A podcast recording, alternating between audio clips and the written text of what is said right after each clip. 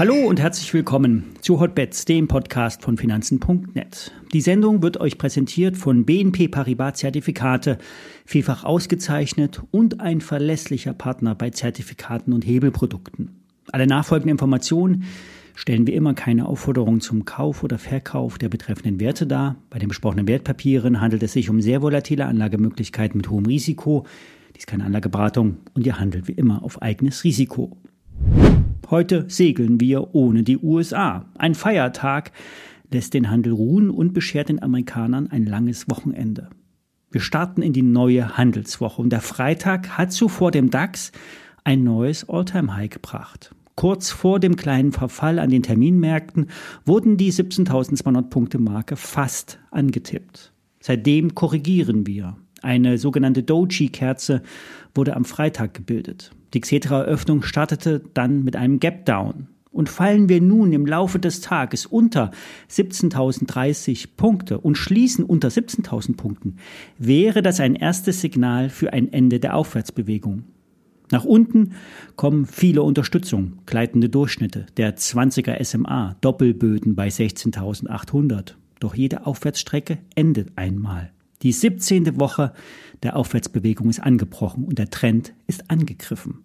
Zwar wurden zuletzt immer wieder die Tiefs gekauft, nach ein paar hundert Punkten Konsolidierung. Wenn das aber ausbleibt, wird für den Abverkauf die erste Phase eingeleitet. Zuletzt waren alle long positioniert in den USA. Der Fear and Creed Index ist im Extrembereich. Die Aktie von Supermicrocomputer schoss am Freitag auf 1000 Dollar, um dann zum Handelsende um 20 Prozent zu fallen. Und wer die Konsolidierung mit einem Trading, mit einer Trading-Position abbilden will, kann das unter Chance-Risiko-Abwägung mit einem Discount-Put auf den DAX machen. Ich wiederhole nun schon die dritte Woche in Folge das Produkt Paula Emil 9, Siegfried Emil Bertha, ein Discount-Put auf den DAX mit Basis 18.500 Punkten und einem Floor bei 18.000. Bleibt der DAX bis zum 20.09.2024 darunter, werden 5 Euro ausbezahlt, das sind 60 Prozent Stand heute, Montag, der 19. Februar.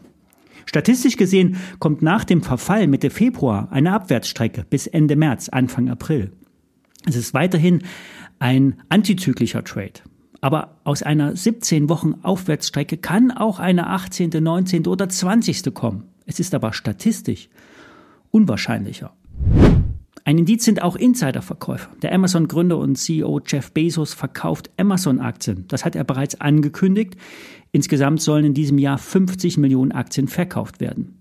Das wird nicht auf einmal gemacht, doch der Markt kann die Aktienverkäufe einfach ganz gut wegstecken von Bezos. Zum dritten Mal in diesem Monat hat er Amazon-Aktien verkauft, diesmal für rund 2 Milliarden Dollar. Damit summieren sich die Verkäufe auf einen Gegenwert von 6 Milliarden Dollar. Es wird aber weiterhin, er wird weiterhin rund neun Prozent der Aktien von Amazon halten. Damit ist und bleibt er ein Ankerinvestor. Aber er nutzt die Chance, um ein paar Assets vom Tisch zu nehmen. Eine Empfehlung, die schon über das Kursziel hinausgeschossen ist, ist die Aktie von Renk. Im Herbst musste das IPO noch zurückgezogen werden, doch plötzlich musste alles ganz schnell gehen. Zu 15 Euro wurden die Papiere Hals über Kopf platziert. Ein Finanzinvestor hat den IPO einfach durchgezogen. Renk kommt eigentlich von MAN. Im Jahr 2020 hatte sich Volkswagen von Anteilen getrennt, hält aber Stand heute noch 70 Prozent an Renk.